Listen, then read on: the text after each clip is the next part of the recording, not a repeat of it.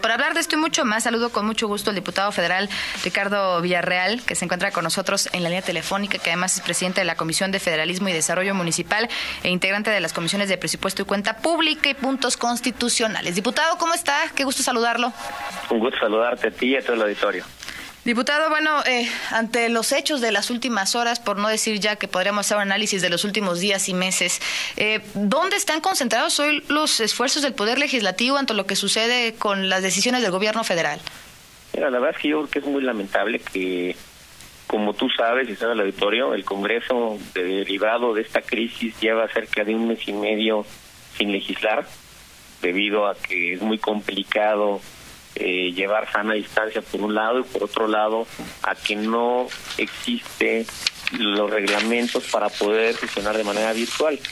Y lo que es increíble es que para lo único que se convocó al Senado de la República el día lunes no fue como nosotros en el PAN hemos pedido, que se nos convoque así sea teniendo riesgos sanitarios nosotros como diputados senadores para tener una o las sesiones extraordinarias necesarias que tuvieran que haber para tomar medidas urgentes en materia sanitaria y sobre todo también en materia económico. Es muy probable que tendríamos que modificar el presupuesto de egresos de la Federación para poder hacer un apoyo urgente, inmediato a las micro y pequeñas empresas de este país, a las que generan más del 60% de los empleos en México, para que podamos darle un apoyo directo a la gente trabajadora que ha perdido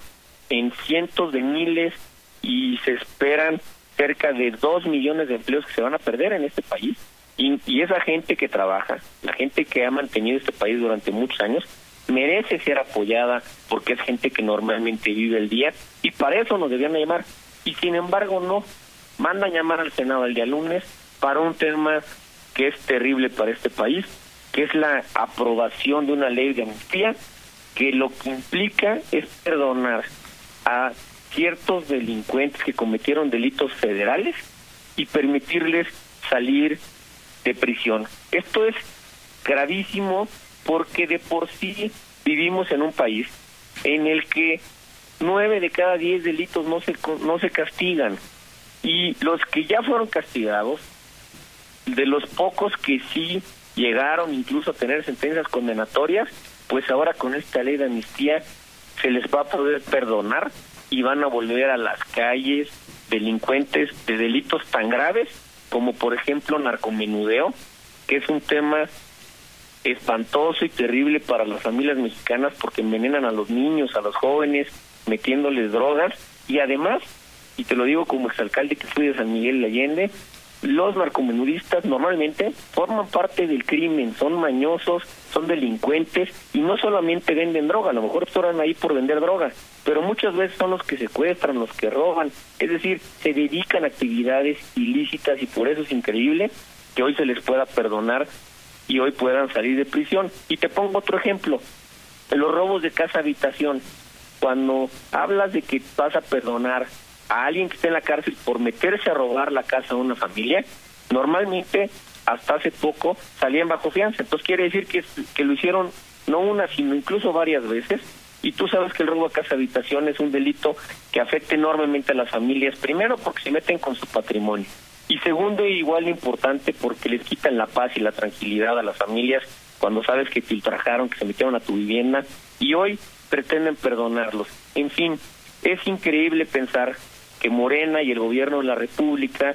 haya decidido en un mes y medio solamente tomar una decisión urgente. Y esa decisión urgente es apoyar a los malos de este país, a los que cometieron delitos para perdonarlos y no tomar decisiones urgentes y que le urgen a este país a favor de la gente buena que trabaja y que tiene sus negocios en México. La mayoría de Morena eh, en esta discusión pues ha señalado que es un tema de derechos humanos y que hay ciertas, digamos, condiciones para que estas personas puedan ser, eh, bueno, puedan ameritar este tema de, la amnistía. Eh, ¿Cree que todo este catálogo que, que, contempla la liberación de estas personas caería en eso, en vamos consentir criminales o habrá algunos casos donde el tema de poder, del dinero, de la falta de asesoría legal podría influir? Yo te puedo garantizar que por cada delincuente que esté injustamente en la cárcel, hay por lo menos 100 que deberían estar en la cárcel y están en las calles. Ese es el problema de este país. El problema de este país es todos los delincuentes que desafortunadamente no están en prisión y deberían de estar en prisión. Hay que recordar que en estos momentos estamos viviendo la peor ola de delincuencia en la historia de nuestro país. El 2019, ya con López Obrador como presidente de México, fue el año con más delitos dolosos y con más homicidios dolosos en la historia de México. En lo que va de estos cuatro meses del 2020, ya está superando incluso el ya terrorífico 2019. En los últimos días hemos tenido días de 105, de 120, de 110 homicidios por día. De ese tamaño es el problema en este país y creo que lo último que México necesita es liberar delincuentes. Lo que necesitamos es que esos delincuentes, esos que se están matando en las calles de nuestro país, se vayan a la cárcel y no que los que están condenados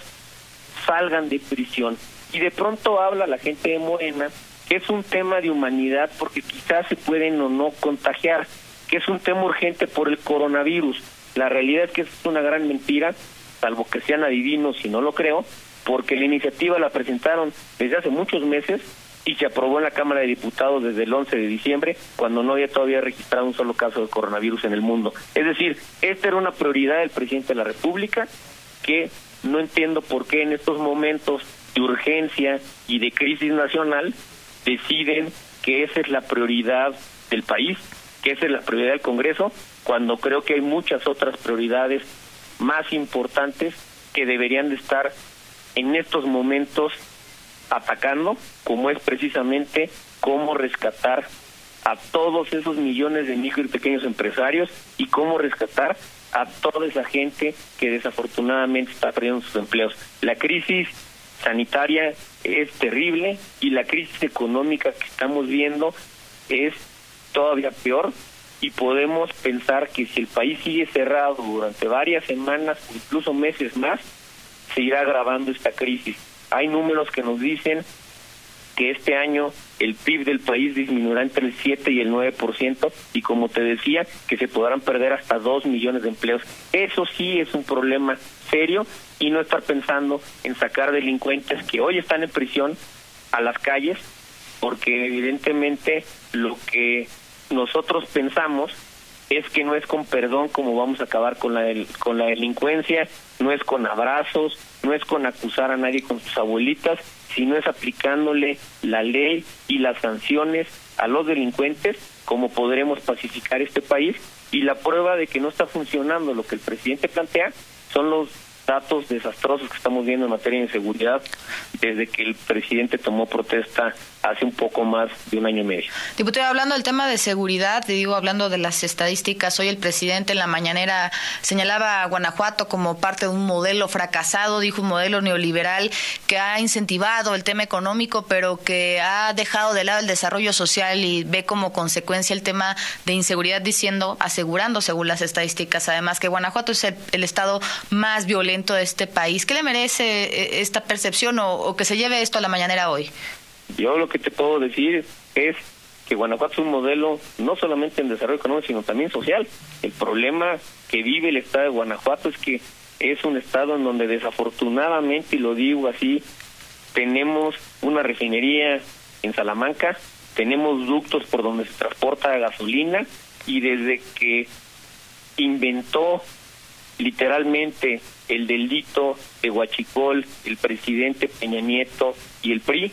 las cosas se salieron de control. Se encontró un nuevo delito que no existía porque yo hace 10 años y la gente que nos escucha seguramente ni siquiera sabíamos lo que era la palabra huachicol, le inventó el gobierno federal del PRI y en este gobierno no han hecho absolutamente nada para cambiarlo, no ha mejorado absolutamente nada ese problema que es un delito federal, el cual se debía de encargar el gobierno federal es una competencia de ellos el robo de combustible. Ahí se encontró un nuevo botín que no existía en el Estado y que exigimos y requerimos, así como en cada rincón del país tienen un problema de seguridad que se ha agravado en este gobierno, pues en este Estado exigimos que el gobierno se meta Hoy yo no veo en Guanajuato a la Guardia Nacional atacando a los guachicoleros, hoy yo no veo a la Marina, no veo al Ejército, no veo a la casi extinta Policía Federal y eso es lo que tenemos que hacer. La Guardia Nacional, por cierto, que aprobamos todos los partidos políticos, no es para cuidar la frontera en Chiapas y no permitir que los migrantes vayan a Estados Unidos. Es para proteger a los mexicanos y sin embargo no lo estamos viendo. Diputado, eh, tengo muchos temas, pero eh, pasando al tema de la seguridad ah, y regresando también a lo que platicaba respecto al tema de eh, eh, el tema económico, la mayoría de Morena todavía no ha aceptado parte de las propuestas que el grupo parlamentario del PAN tienen, como son pues la creación de una ley de emergencia económica donde se priorice bueno el tema de los empresarios pequeños y grandes, porque al parecer al presidente bueno pues los recursos le han interesado más para los micros y pequeños. en este sentido, ¿cómo va la propuesta? ¿Se presentará? es que nosotros lo hemos hecho de manera oficial, de manera extraoficial, estamos presionando por todas las vías y no ha habido ninguna respuesta. El presidente dice que va a hacer un plan para apoyar a los micro y pequeños empresarios con hasta 25 mil pesos, pero luego también dice que solamente a los micro y pequeños empresarios que ya tienen censados, que ya participan en algún programa, es decir, quieren convertir esto en un tema electoral porque el 95% de los empresarios en este país, micro y pequeños, no están en ningún tipo de censo. Y por cierto, 25 mil pesos pues no les servirían ni siquiera en muchos casos para pagar la renta, para pagar las nóminas, etcétera. Y así como los trabajadores que hoy están perdiendo su trabajo viven al día, también los micro y pequeños empresarios, el que tiene la tortillería, la carnicería, el pequeño restaurante, en fin, la, palería, el carpintero, toda esa gente vive al día y necesita, como lo están haciendo en absolutamente todos los rincones del mundo, que se les apoye, porque hay que recordar que quien genera los empleos en México no es el gobierno, son los empresarios, y si no se le apoya a esos gente emprendedora que se la juega, que lucha por mantener su pequeño negocio, pues entonces la consecuencia es la que ya estamos viendo el día de hoy ellos ya no tienen para pagar la nómina y por eso todos los días estamos perdiendo más de 25 mil empleos en el país desde que inició la contingencia y como te platicaba, los números dicen que se pueden perder hasta 2 millones de empleos, cuando por cierto, para que más o menos podamos salir adelante como país, requerimos generar este año por lo menos 1.2 millones de empleos. Es decir, el balance de este 2020 puede llegar a ser de menos 3.2 millones, los 1.2 que no se van a crear y los dos que se van a perder. Es un tema muy, muy grave. Sobre eso sí tendríamos que estar legislando, a eso sí nos tendrían que llamar a una reunión urgente para tomar este tipo de medidas. Creemos que el presidente sí tiene de dónde echar mano. Allá hay programas que no le sirven a 29 estados del país,